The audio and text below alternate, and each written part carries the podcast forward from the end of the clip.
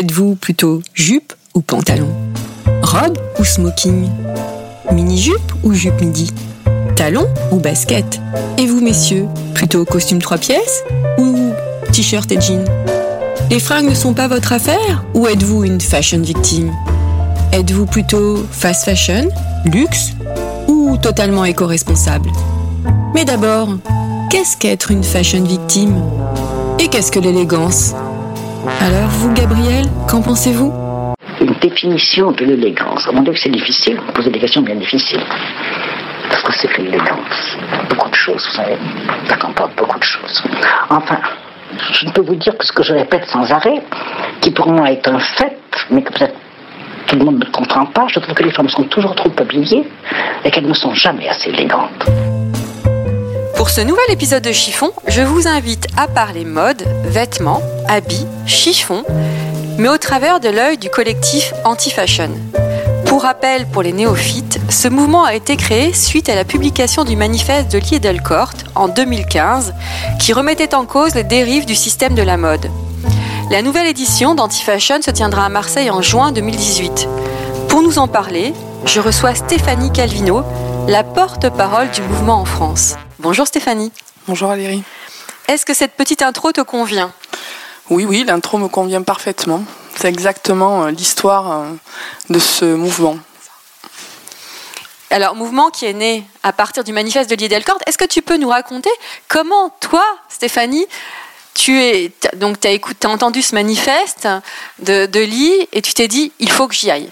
Comment alors Est-ce que tu peux nous, nous expliquer comment tu t'es retrouvée finalement au centre de cette histoire?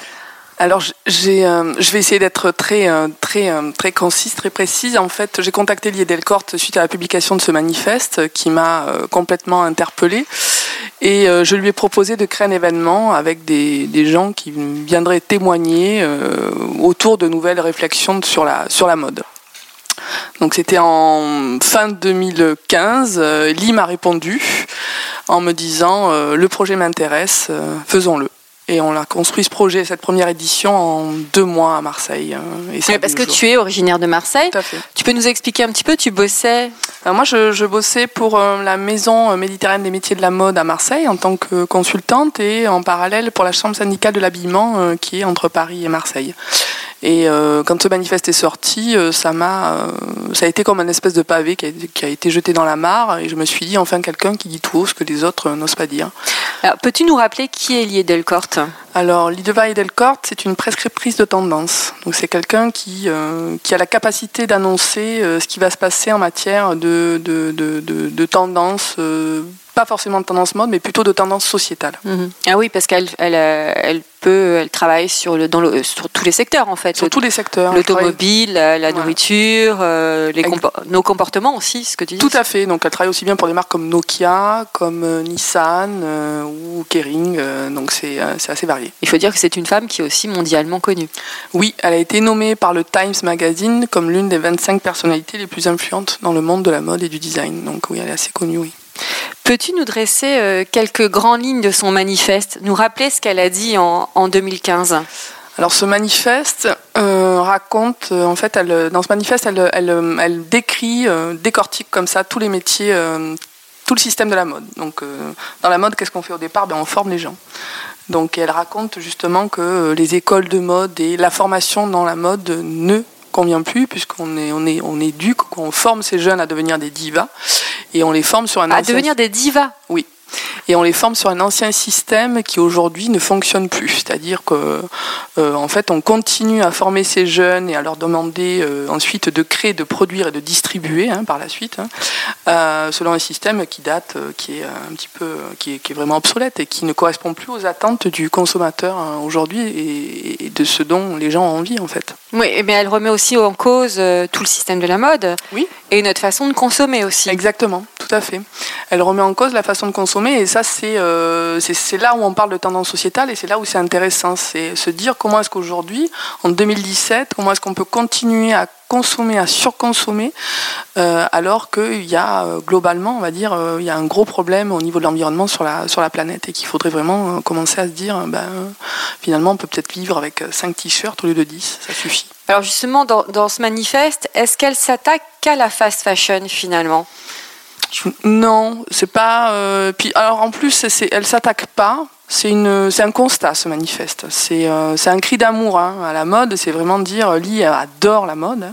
Et ce mouvement anti-fashion, c'est vraiment ça. C'est pour dire, regardez, la mode, bah, c'est quelque chose de sublime. Hein. c'est, c'est, euh, on aime ça et on veut juste, voilà, être un peu plus respectueux des gens qui la fabriquent, qui la, qui la créent et qui la, qui la produisent.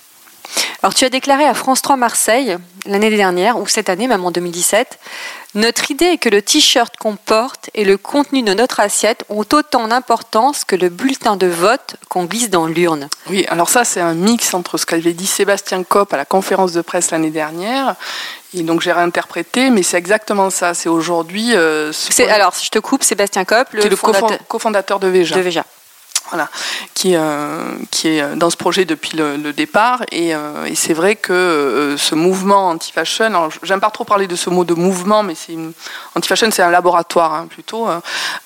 c'est vraiment de dire aujourd'hui tout ce qu'on met dans notre assiette et ce qu'on porte, c'est tout a une importance. Euh, il faut, euh, c'est important. Euh, c'est vraiment se poser des questions et savoir ce qu'on veut faire et quel rapport aux autres on a aussi. Oui, parce que finalement, c'est une réflexion globale qui, qui va au-delà de la mode. Complètement, complètement. La mode, c'est, on va dire, le cœur au départ, hein, puisque, mais, mais on parle vraiment de tendance sociétale. On parle de qui on est, qu'est-ce qu'on porte, à qui est-ce qu'on parle et comment est-ce qu'on lui parle. On parle de tout ça et on parle d'être respectueux de l'autre et de l'environnement. Et ça, c'est vraiment le, le point fort de ce projet. Est-ce que la mode est à bout de souffle, selon toi?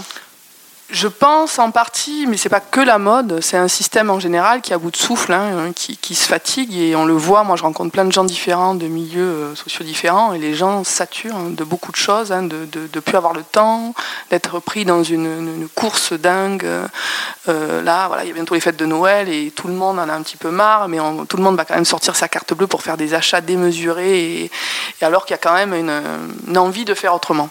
Parce que qu'est-ce que tu penses justement en ce moment là Il y a plein de pop-up stores qui se pour Noël, on encourage à la consommation.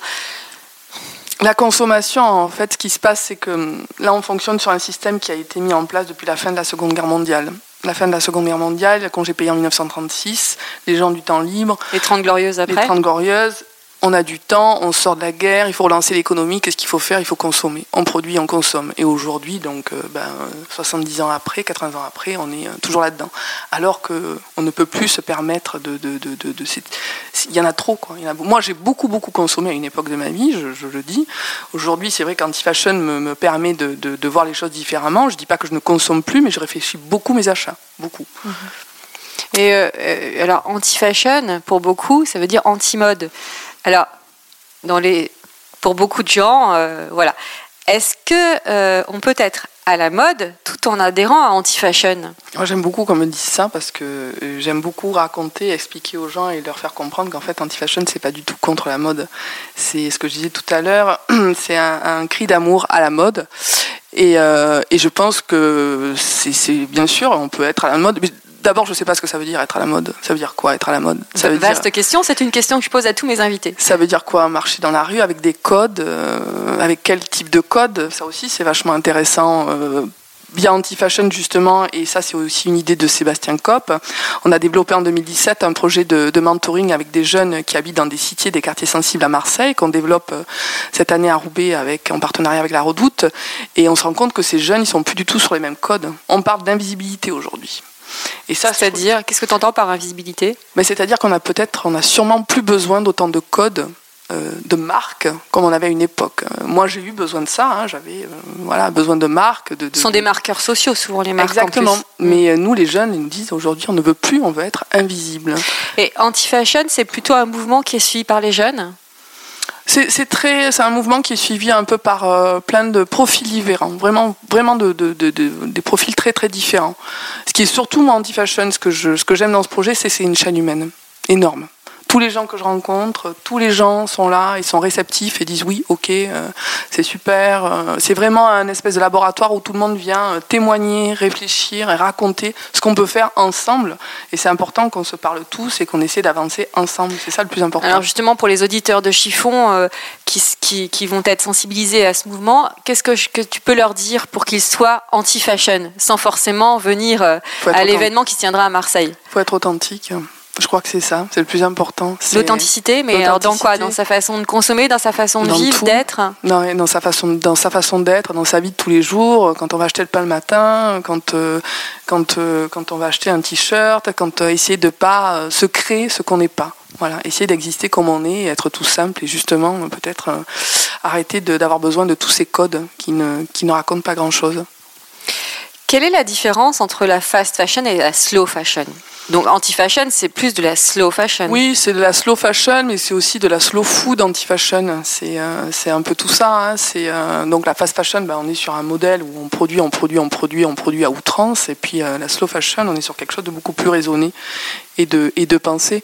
Donc, mais on peut continuer à produire forcément surproduire et être aussi dans une espèce de, de, slow fashion. Donc c'est, je sais pas si c'est ça, mots. Ça ressemble un peu au mouvement de la slow food aussi en Italie. La slow food, exactement. Mm. Oui, bien sûr. Et euh, oui, tout à fait. Ça ressemble exactement à, exactement à ça. C'est pour ça que nous, on parle de tout ça. D'ailleurs, cette année, pour 2018, on a, on a commencé à contacter Alain Ducasse, qui a écrit un, bouquin qui s'appelle Manger est un acte citoyen. Et ça aussi, ça, euh, pour nous, ça fait partie, quoi. Ça fait complètement écho à notre réflexion. Mm-hmm. C'est une nouvelle façon de vivre aussi. Tout à fait. Une, une révolution. Euh, moi, je dis que c'est une évolution. Évolution plutôt que révolution. Oui, parce que pendant la révolution, on coupait des têtes. et moi, j'aime pas trop cette idée. Donc, euh, moi, je, je, suis pour le dialogue, l'échange. Anti-fashion est un, quelque chose qui est ouvert à tout le monde. Voilà. D'abord, c'est un événement gratuit, hein, qui est vraiment, moi j'ai toujours dit, j'ai envie que le boucher du quartier puisse venir. Donc il se tiendra à Marseille hein, Il se tiendra à Marseille du 1er au 3 juin 2018. Et, euh, et c'est gratuit, c'est ouvert à tout le monde. Et l'intérêt, c'est que ce soit pas du tout un événement élitiste, un événement mode, c'est pas ça. Oui, parce que souvent, quand on pense à mode, on pense à entre-soi parisien, mhm. milieu, comme tu dis, élitiste, fermé. Mm snob, mm. finalement anti-fashion c'est pas c'est tout sauf ça. C'est tout c'est un laboratoire vraiment un laboratoire euh, d'idées, de personnes, euh, voilà et des gens euh, qui aiment la mode, vraiment qui aiment la mode et qui sont pas en train de dire arrêtez de consommer, arrêtez de produire, juste essayons de le faire peut-être différemment. D'une manière plus intelligente. Tout à fait. Alors souvent j'ai lu pas mal d'articles sur anti-fashion et vous parlez de la mise en valeur du produit mode à l'instar de Sébastien Cobb dont tu parlais mm-hmm. tout à l'heure, de la marque Veja. Qu'entends-tu par là, en fait? Mettre en valeur le produit mode alors, je ne me souviens pas avoir dit ce genre de choses, mais je le crois. Je ne sais pas mettre en valeur le produit mode. Alors, moi, je n'aime pas trop ce, mot à chaque fois. Un produit mode, être à la mode, ça me, ça me gêne parce que je ne sais pas vraiment ce que ça veut dire. Et si on euh, prend l'exemple des Veja, par exemple, mhm. quelle est la démarche Est-ce que tu peux rappeler la démarche de Sébastien Cobb? Alors, je vais essayer d'être euh, plus proche de, de, leur, de leur démarche, justement, de leur réflexion. Hein. Euh, Veja, c'est une, une, marque de sneakers hein, qui, qui, a, qui est produite en Amérique du Sud euh, pas du tout pour exploiter le savoir-faire, hein. quoi, la, main d'œuvre, pardon, mais parce qu'il y a un réel savoir-faire en Amérique du Sud autour du caoutchouc. Et, euh, est une marque qui a aujourd'hui 12 ou 13 ans. C'est une vraie réalité économique. Euh, ils ont une démarche équitable. Équitable, voilà, parce que vraiment, ils achètent euh, des terrains, ils replantent des arbres, ils apprennent à des hommes sur place à recultiver, à récolter le caoutchouc. Et, toute leur chaîne, toute leur chaîne est réfléchie, est raisonnée, et propre. et par contre, ils ne font aucune communication. Voilà, Béja n'a jamais communiqué sur la marque, n'a jamais fait, n'a jamais. Il n'y a pas de publicité. Jamais de publicité, euh, donc c'est quelque chose. Ils ont, ils ont en fait, ils ont, ils ont investi euh, leur budget dans d'autres, euh, plutôt dans le, dans le produit, dans la matière, et dans le vraiment dans le, ne pas exploiter les gens, les payer décemment, et voilà. Donc ça pourrait répondre, je pense. c'est ça, mettre en valeur Exactement. le produit mode. Alors tu cherches aussi à créer de nouvelles formations pour mhm. les jeunes. Oui. Qu'est-ce que tu entends par là? Pourquoi, pourquoi? Parce que tu, tu, me dis, en préparant cette émission, on s'est vu plusieurs fois, tu m'as dit que les écoles et les formations ne correspondaient vraiment plus à la réalité du marché. Parce qu'on continue à, raconter aux jeunes qui suivent des, cursus mode, on va dire, classiques, hein, comme il y a un peu partout, à, ben la création, c'est quoi? Donc on crée, on est sur un plan de collection, on réfléchit, on défile, on produit comment, et on parle plus de vêtements en fait. Mm. On parle plus de vêtements. Moi, je je, je, je sais pas, hein, je j'ai pas. Euh, j'ai peut-être pas, la, le, pas le pouvoir, la place de dire ça, mais je, je, vais le dire quand même. Mais, je... mais tu peux tout dire dans Chiffon. le, la problématique aujourd'hui, quand même, le marketing, même si c'est très intéressant, c'est quand même aussi ce qui a en sclérose complètement euh, ce, ce, cette création, on va dire. Et quand on est dans des, des grosses maisons où le marketing vient ce qu'on doit produire, parce qu'on estime, on suppose que les gens ont envie de porter ça ou ça, on se demande ce qu'on fait. On fait, on fait du commerce et, du, et du marketing, on n'est plus dans la création. Euh, la création de vêtements, c'est un acte, c'est un artiste qui crée un vêtement, il y a un côté impulsif, il y a de l'intuition, c'est viscéral. Et ça, je ne pense pas aujourd'hui que dans les écoles, on, on, leur permette de, travailler ça. Quoi. Ce, ce, ce, ce, que fait par contre Lee et Pascal Gatson à, à, New York, à la Parsons School. Pascal Gatson, qui est un professeur à Parsons School, vient de donner des cours aux étudiants du master des métiers de la mode, qui, sont, qui est porté par Aix-Marseille Université. Elle leur apprend vraiment, ça démarre par des séances de méditation, on fait du yoga, on apprend à découper la matière.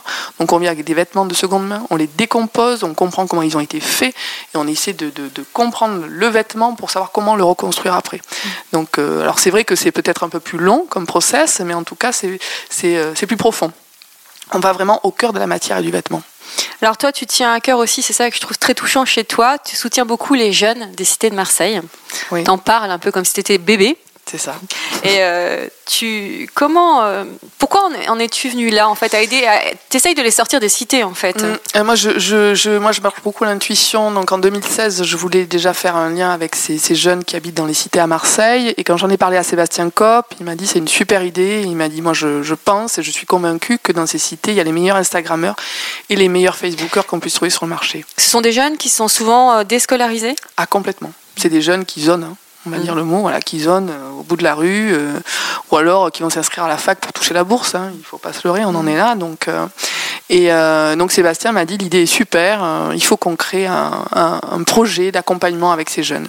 Et donc c'est ce qu'on a initié en 2017. On a, on, a, on a sélectionné quelques jeunes dans des cités comme la Castellane où il y a 7000 habitants, donc c'est la cité d'où vient Zidane et euh, une autre cité qui s'appelle Frévalon. Donc c'est vraiment des quartiers très très sensibles, c'est des villes dans la ville en fait. Hein. Et on a travaillé avec cinq jeunes, et on les a fait travailler sur la matière du jean, puisque Marseille est une ville de jeaners à la base. Et ils ont créé des choses, donc c'est des jeunes qui ont aucune formation, qui étaient terrorisés à l'idée de comment faire pour coudre. Comment vous les avez sélectionnés? On les a rencontrés, on a fait un gros travail sur le terrain, un gros gros travail sur le terrain avec des centres sociaux, et on les a rencontrés, on leur a parlé, on leur a expliqué le projet, on leur a dit que l'idée de ce projet c'était de les faire travailler sur une matière, d'essayer de réfléchir à un produit mode ou un objet, que ce soit une paire de sneakers, un vêtement ou autre. Et, euh, et par la suite, euh, ils sont passés devant un jury, donc à Marseille, avant les rencontres anti-fashion. Et euh, nous, on s'est engagé à placer ces jeunes, à leur trouver un stage, un contrat pro, un CDD un CDI par la suite. Et la bonne nouvelle, quoi, notre, notre, on va dire, notre joie, c'est que Priscilla, donc, qui est une, de ces jeunes hein, qui a participé l'année dernière, a signé un, CDI euh, avec Veja il y a 15 jours. Donc elle a démarré lundi 13 novembre à Paris. Elle tient le corner Veja. Et vous lui avez même trouvé un logement Oui. Ah oui, on lui a acheté son billet de train, on lui a expliqué comment euh, Paris, euh, voilà, la rive gauche, la rive droite. En fait, en t'écoutant parler, je m'aperçois qu'il y a une vraie vocation humanitaire aussi. C'est du social. Et, humaine. C'est une aventure humaine. Humaine alors, moi, j'ai toujours dit qu'Anti-Fashion, c'est un projet autour du nous. Dans un, dans un tout autre sujet, euh, dans un pardon, autre démarche, la marque Vêtements a arrêté les défilés de mode. Mhm. Est-ce anti-fashion? Bah, C'est un parti pris euh, intéressant. Moi, je, ça fait longtemps, quoi, ça fait longtemps. Ça fait au moins 4-5 ans que je dis que les défilés, c'est terminé. Alors, on me prend souvent pour une Pourquoi? bah, Parce que je pense que les défilés, ça correspondait à une époque où on montrait le vêtement. Euh, les, outils médiatiques n'étaient plus, euh, n'étaient pas du tout ceux qu'on avait aujourd'hui. Donc aujourd'hui, déjà, on, défilé, on y accède en 5 minutes sur Instagram. Donc est-ce qu'il y a un réel intérêt d'y être? Alors oui, il y a un show qui est exceptionnel.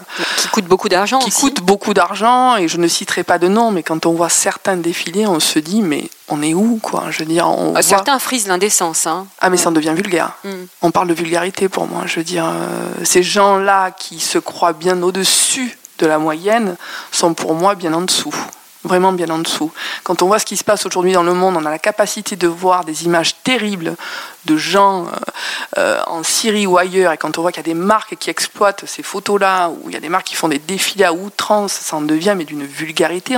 Et c'est là que d'ailleurs on se pose la question, finalement, elles ont quoi à montrer? Comme tous les défilés croisières aussi qui se déroulent euh, à l'autre bout du monde qui consomment beaucoup d'énergie, beaucoup de... De kérosène en avion. De tout, voilà. Bon, après, il faut continuer à se déplacer, hein, bien sûr, mais je pense, moi j'ai toujours été convaincu qu'on peut être très créatif et beaucoup plus créatif quand on n'a pas d'argent que quand on en a trop. Et, euh, aujourd'hui, c'est de l'opulence. C'est aussi pour ça qu'avec Anti-Fashion, vous cherchez à des, créateurs qui, qui, bossent sur des matières nouvelles Aussi, aussi. Ça tu en me fait parlais partie. du chanvre oui, tout à ça l'heure. me parlait du oui oui j'ai passé deux jours à Troyes je suis rentrée hier soir et Troyes donc le département de l'Aube est le plus gros producteur de chanvre en Europe et, euh, et ce qui est intéressant c'est de voir que bon, le coton c'est tous c'est une matière quand même assez sale hein. Euh, et, euh, et le chanvre sera peut-être euh, d'après moi une réponse pour les années à venir en tout cas en Tu dis, que le de co- textile. je te- je- le- tu dis que le coton est, est sale, c'est parce qu'on utilise beaucoup de. beaucoup de pesticides, beaucoup d'eau et qu'il y a même une dictature autour de cette matière avec euh, dans certains pays, notamment en Ouzbékistan ou ailleurs, où on impose aux gens à aller ramasser le coton pendant une longue période et souvent ils reviennent très malades parce que c'est tellement bourré de pesticides que c'est euh, c'est affreux. Voilà, c'est vraiment euh, toute la problématique du textile ne, ne se réduit pas uniquement à qui fabrique, ça aussi c'est intéressant parce qu'il y a des gens qui sont exploités, mais il y a la matière. Et, et peu de gens se posent la question sur la matière. Est-ce que consommer en masse des produits de masse est une chose finalement très inconsciente? Euh, oui, oui, oui, mais c'est moi je, je, je pense que c'est normal. Je, je, dans, ce- en fait, je pense que tout ce qu'on a construit depuis euh, quelques décennies, ça nous a coupé de plein de choses. La télé, par exemple, la télé, c'est un outil, euh, c'est le diable à la maison, la télé. La télé, ça nous coupe de l'émerveillement. L'émerveillement qu'on a de regarder le ciel, la couleur des arbres, euh, de D'ouvrir un livre aussi d'ouvrir un livre, de plus savoir passer une journée sans faire une carte bleue. Parce qu'aujourd'hui, de plus savoir passer une journée sans faire une carte bleue, ça veut dire qu'on n'existe plus. Et, et- et donc, euh, donc moi, je- je- je- je- je- j'ai consommé beaucoup. Alors, euh, anti-fashion, c'est un chemin. C'est une espèce de quête euh, spirituelle, ou- spirituelle pardon, ou pas, je sais pas. Mais en tout cas, euh, moi, aujourd'hui, je me, je me rends compte que je peux vivre autrement et je pense que plein de gens pourront le faire. Après, chacun fait comme il veut. On n'a pas de modèle et on n'a rien à imposer. Mais peut-être qu'il faudrait revenir à l'essence même de ce qu'on est. Donc anti-fashion, toi, t'as rendu euh, raisonnable et raisonné? J'essaie de l'être. Je sais que tu prônes le vintage. Oui. Beaucoup.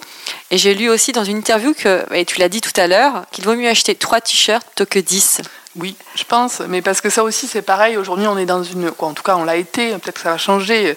euh, dans un- une logique de, il faut se changer tous les jours parce que le fait d'avoir deux fois la même tenue, euh, deux jours consécutifs dans la semaine, ça répond pas aux critères et aux codes qu'on s'est imposés.